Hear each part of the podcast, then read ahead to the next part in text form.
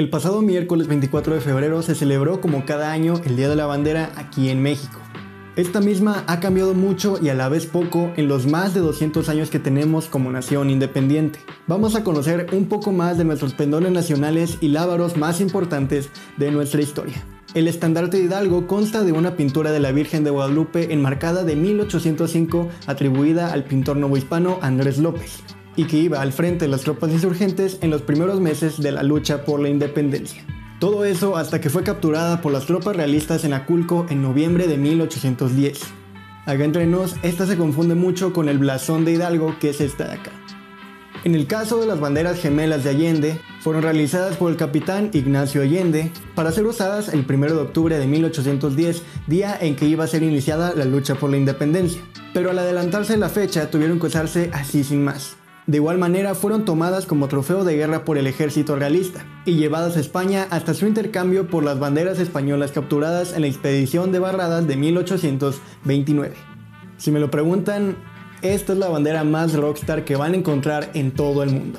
Y aunque fuese solo el banderín de un regimiento, del regimiento de la muerte, le incluyo por su diseño que particularmente me encanta.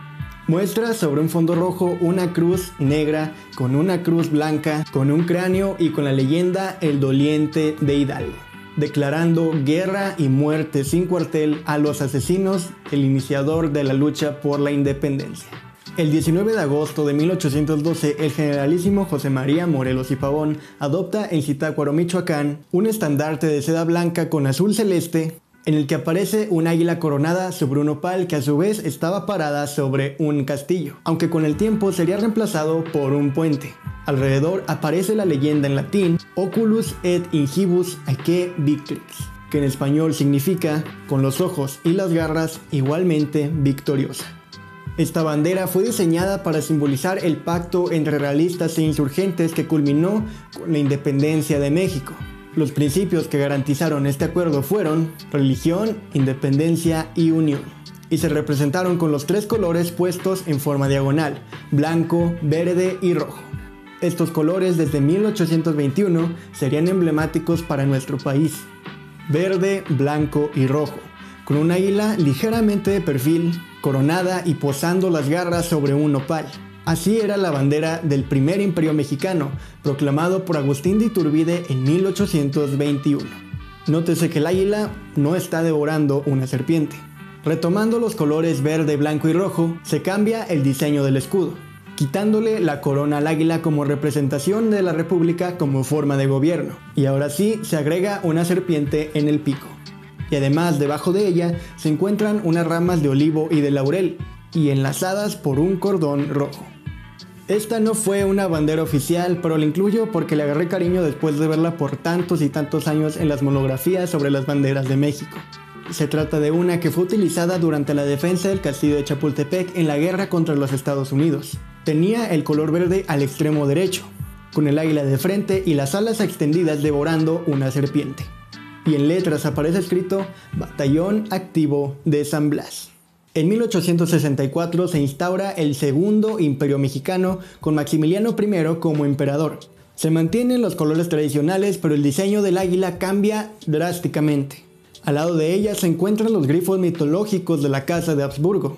Y el lema Equidad en la Justicia aparece con un listón verde, con franjas rojas en la parte inferior. No obstante, en la parte superior domina un listón tricolor en la que se pueden leer las tres garantías de la independencia la famosa bandera juarista que el septiembre pasado estuvo envuelta en la polémica. Tras la caída del imperio en el 67, se remueve toda parafernalia imperialista y el águila aparece con las alas totalmente abiertas. En lo personal, esta es mi favorita. Durante la administración de Porfirio Díaz, el escudo volvió a cambiarse de forma oficial. Se decidió que el águila apareciera de frente, con la cabeza levantada y ligeramente de perfil devorando una serpiente y posada sobre un opal, orlado por una rama de encino y otra de laurel. Posteriormente, el águila cambiaría de color por un café mucho más claro, casi tirándole a dorado. Y como durante la revolución todos tenían una idea distinta de cómo debía ser el escudo, Venustiano Carranza dispuso que la bandera, el himno y el escudo fueran los símbolos patrios. Y para romper con el régimen porfirista, Carranza realizó cambios a la bandera, poniendo al águila de perfil haciendo referencia a la República. No me encanta Carranza, pero hay que decirlo, esto también está bastante chida. Durante el gobierno provisional de Abelardo Rodríguez en 1934, las hojas de olivo y encino se alargaron rodeando totalmente al águila en la bandera. Y así llegamos a la actual bandera, siendo adoptada por decreto el 16 de septiembre de 1968 por el presidente Gustavo Díaz Ordaz y confirmada por ley el 24 de febrero de 1984, se compone por tres franjas, claro que sí, de verde, blanco y rojo, la cual consta, como ya hemos dicho, de un águila devorando una serpiente parada sobre un opal. En la década pasada se realizó una encuesta internacional para saber cuál era la bandera más bonita de todo el mundo, resultando ganadora la nuestra. ¿Es relevante para la historia? Pues no, ciertamente no. Pero es un dato bastante halagador, porque a fin de cuentas lo importante es el significado. Esa águila devorando una serpiente parada sobre un opal. La señal que verían los mexicas al llegar a la tierra prometida, donde construirían México Tenochtitlan. El verde simbolizando la esperanza, el blanco la unidad, el rojo. Ese rojo con un significado todavía más poderoso. La sangre de los héroes que nos dieron patria. Muchas gracias por haber visto este video o escuchado esta cápsula. Me ayudarías muchísimo dependiendo de dónde lo veas, suscribiéndote en YouTube, siguiéndome en Spotify o Instagram, o dándole like a la página o al video si lo estás viendo en Facebook.